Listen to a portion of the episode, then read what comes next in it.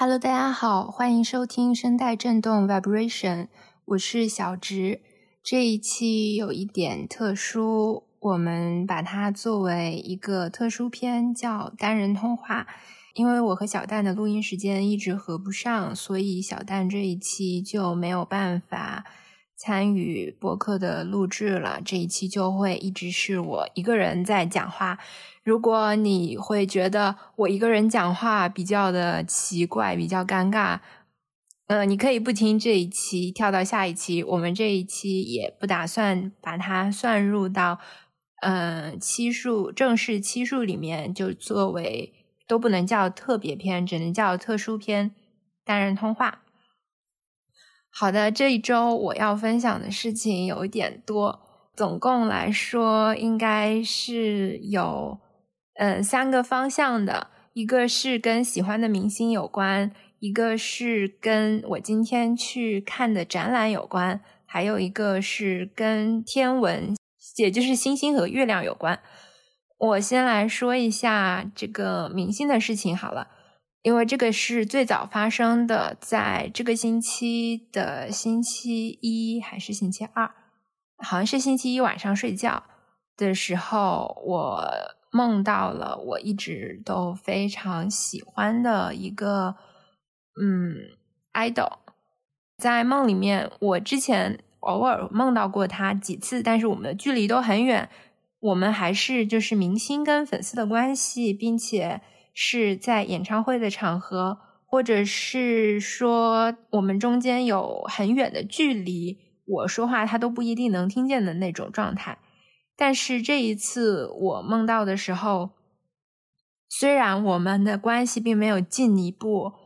但是我跟他有了一对一的面对面的呃对话的时间。我跟他在梦里大概说话了十几二十分钟的样子。虽然我们没有任何的肢体接触，也没有任何关系的进展，只是在闲聊。最后以他看到。天上有放烟花的，呃，零星的火花。问我这个是哪里放的？我跟他说这是哪里放的。结束，我都觉得他非常的美好了。我们的关系，也就是，呃，在梦里，哪怕是在梦里，这也就是最能够让我感觉到幸福的一个状态了。所以在梦里的时候，我都质疑这是不是一个梦。后面跟他说完话之后，我就给在梦里啊，我在梦里就给荷兰豆发了很多个哭的表情，呃，想准备跟他说这件事。后面我就醒了。反正这整一个梦对我来说，虽然说他还是偶像，我还是粉丝，可是，嗯，这一种亲密也不能叫做很亲密吧，就是这样子短的距离的沟通。是，我觉得哪怕是在梦里，我也决定把它当做很美好的回忆，一生珍藏的那种。所以醒来之后，我就写了一千字的微博来记录一下我当时记住的所有的细节。呃，也就是醒来的这一天的晚上，又有一件让我非常呃感动。的事情也是和明星有关，是我喜欢的一个女歌手，是孙燕姿。当时是六月九号的晚上，六月九号是她出道二十周年的纪念日。呃，今年的六月九号是她出道二十周年的纪念日，所以当时他在微博上做了一个直播，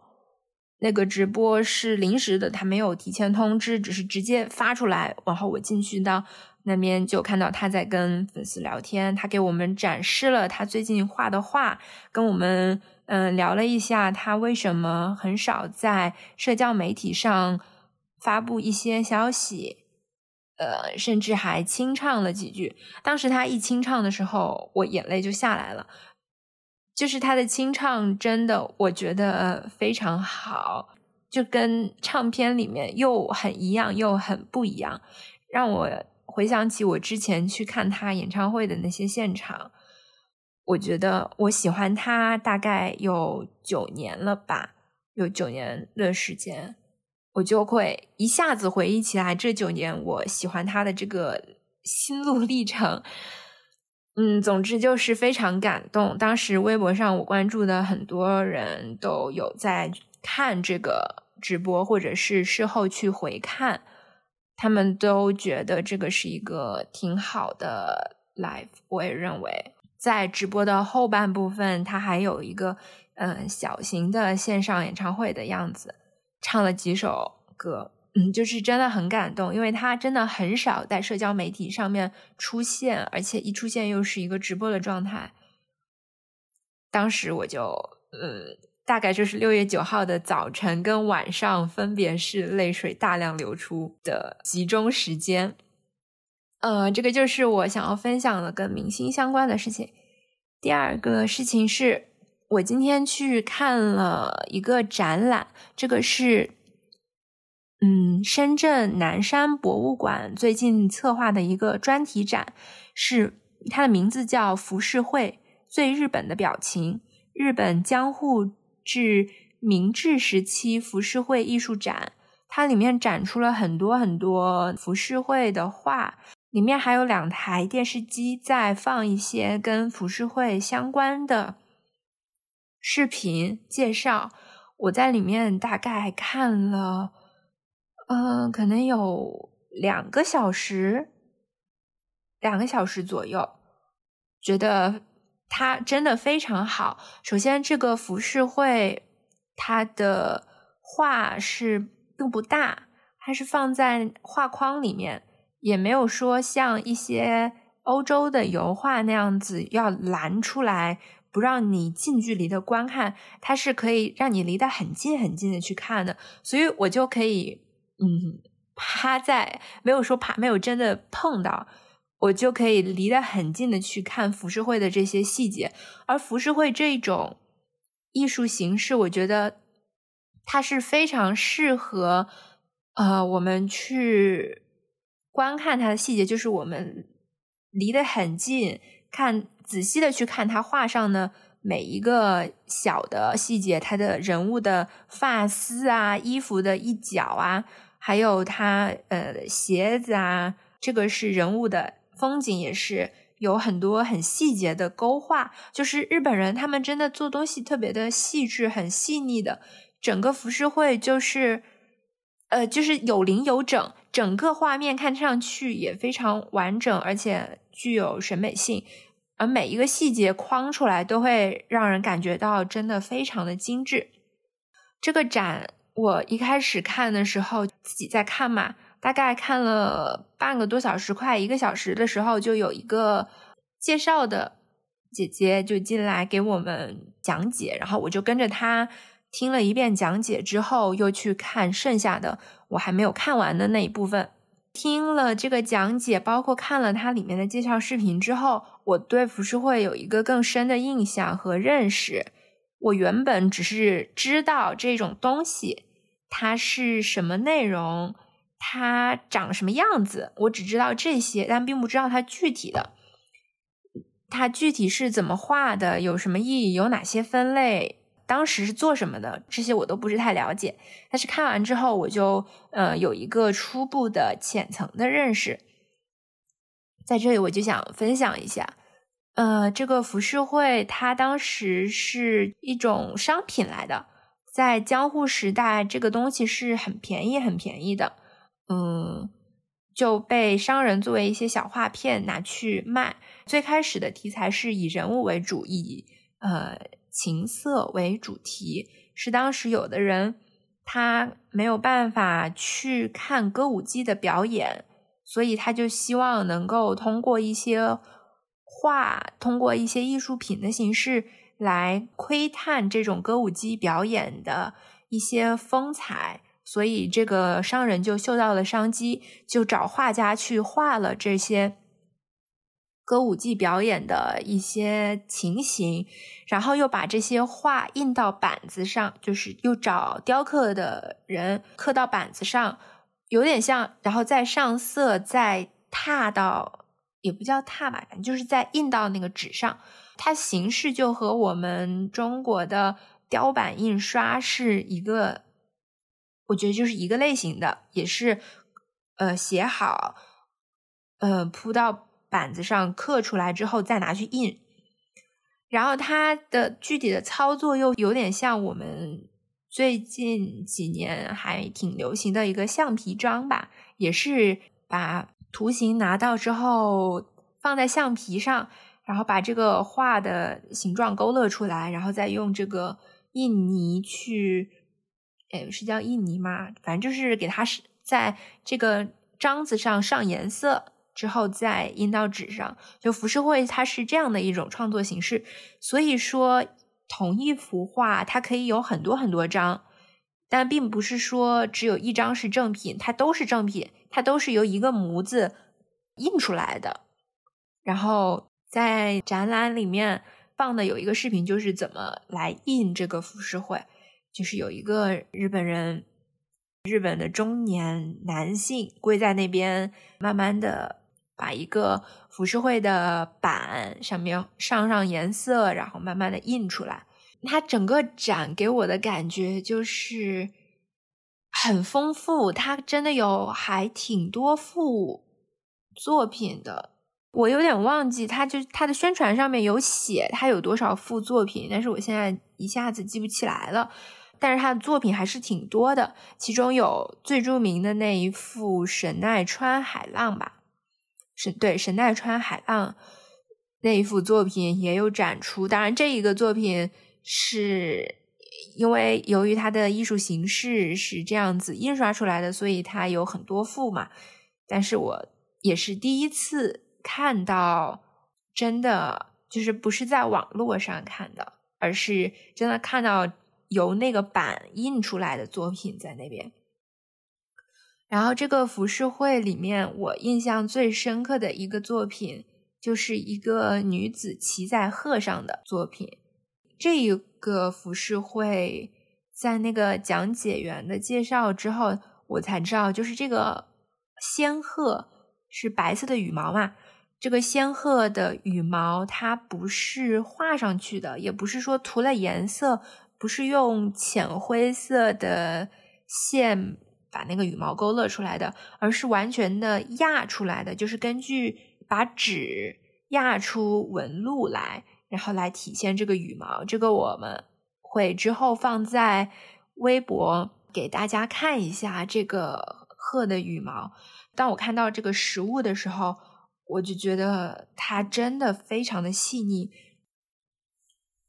反正我看这个展就是感觉非常好，非很推荐大家去看。如果在收听这个播客的朋友有在深圳或者是在六月五号到八月九号之间有来深圳的计划的话，你推荐你们去看这个展。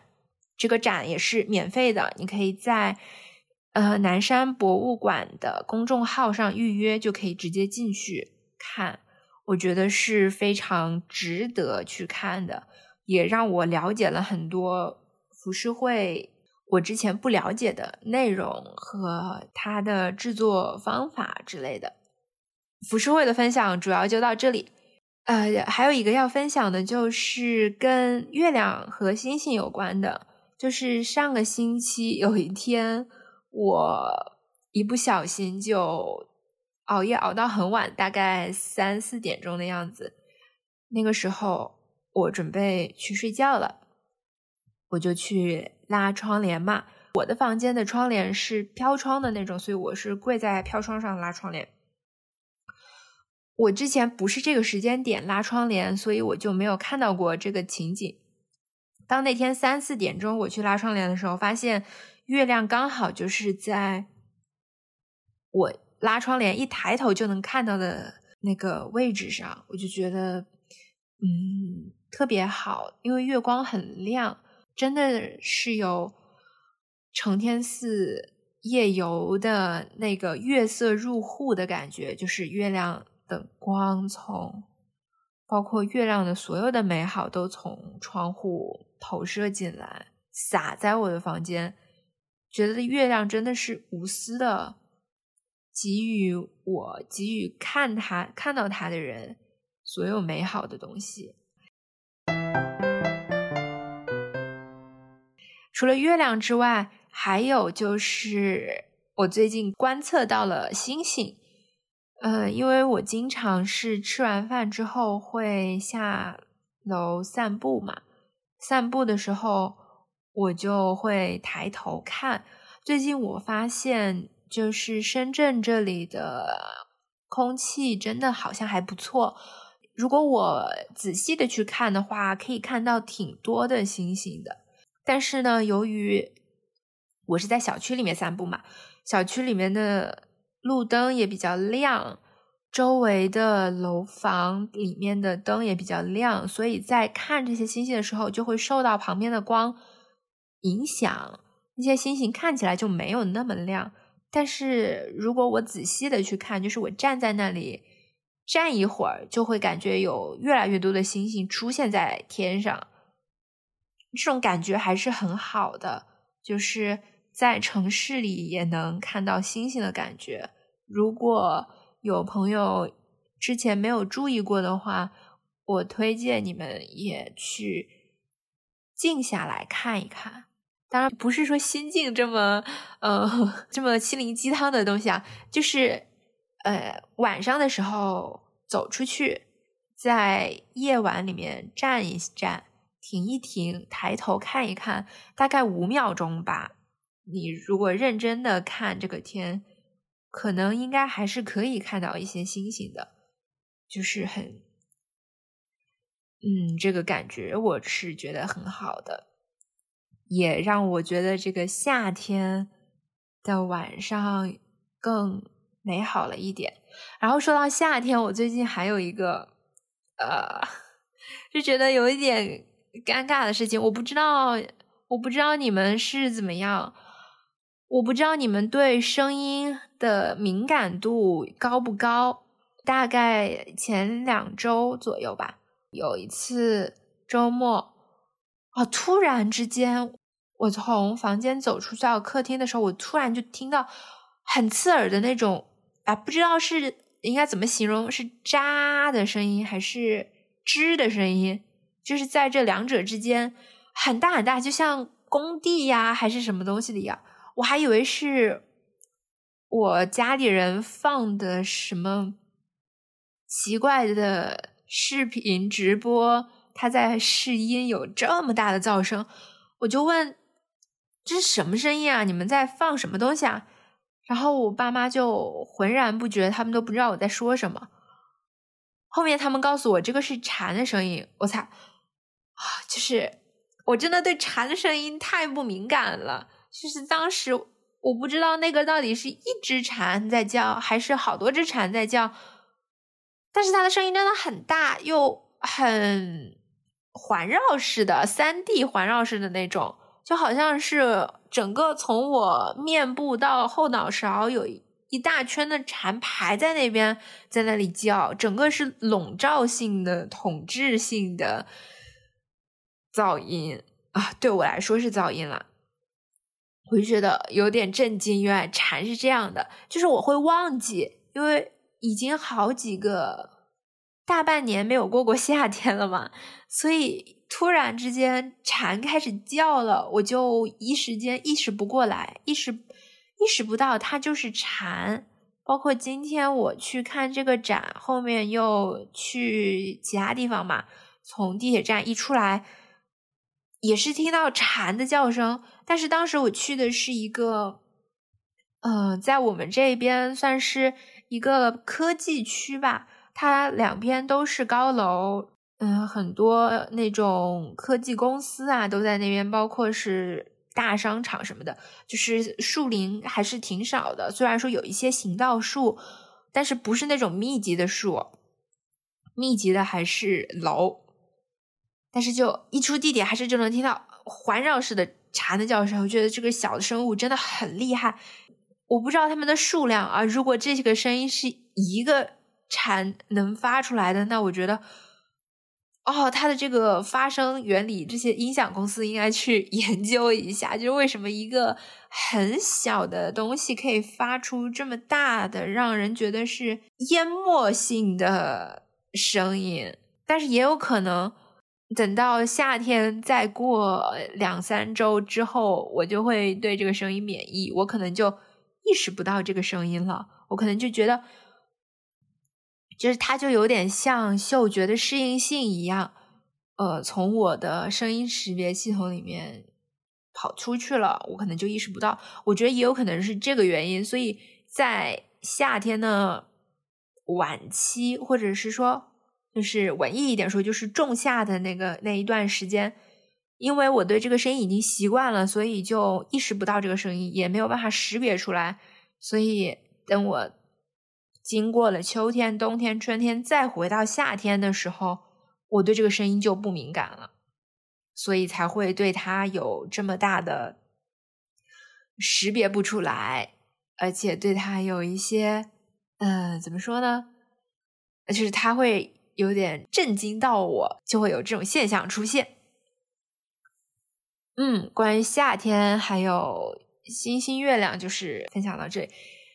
嗯，下面就进入我这一期的推荐吧。我这一期推荐一个生活方式，就是我刚刚也有提到的散步。我呃推荐大家，就是吃完晚饭之后可以去楼下散步。就我个人是非常离不开这一个。呃，生活方式的，可能是因为我晚饭吃的太饱了，所以我吃完饭之后，我就会有点坐不下去。我坐着的话，就会觉得，呃，这个肚子这个地方，就整个上半身就是有堵住的感觉，我就必须要保持站立的状态。但是站久了之后，就如果一直站在那边，我就觉得有点，就是脚底板好像也比走路要更容易累。所以我一般都会下楼散步，嗯，散步的时候我就会听播客，就找很多播客来听。如果是听歌的话，我就会自己想很多的呃事情。我觉得这个体验还是挺不错的。尽管说最近夏天到了嘛，所以气温有点高，可能就有点热。下去散完步，因为散完步还是要戴口罩什么的。口罩会闷汗，但是整个体验还是很不错的。如果大家有一个比较舒适的散步的地方的话，像我们小区就是风还比较大，就有夏日的晚风，但是晚上出去又不会被太阳晒到嘛，就整个体验还是挺好的。我觉得这个过程还挺舒服的吧。生理上和心理上都挺舒服的，就整个人是放松的状态。我要么就是在听别人聊天，要么就是在嗯想一些我平时想到的但没有来得及把它想清楚的问题，就有点像牛吃草一样。我平时就囫囵吞枣，把它储存到一个待处理的。哦，我就有点有点忘记那个术语叫什么，不管了，反正就是我下去散步的时候，就是把我之前的草拿回来，再仔细的嚼，就是这样的一个过程。呃，如果说你们也有这种吃完饭觉得有点饱的状态，我觉得下去散步是一个不错的选择。还有什么要说的吗？我想想。嗯，好了，没什么要说的了。好的，我今天的单人通话就到这里。如果你们有什么想跟我们分享的东西，想跟我们分享的想法，嗯，兴趣爱好，包括任何的事情，都可以发邮件到我们的邮箱 vibrationchat at 一六三点 com，v i b r a t i o n c h a t at。一六三点 com，呃，也可以通过我们的同名微博“声带震动 vibration” 看我们分享的跟播客相关的图片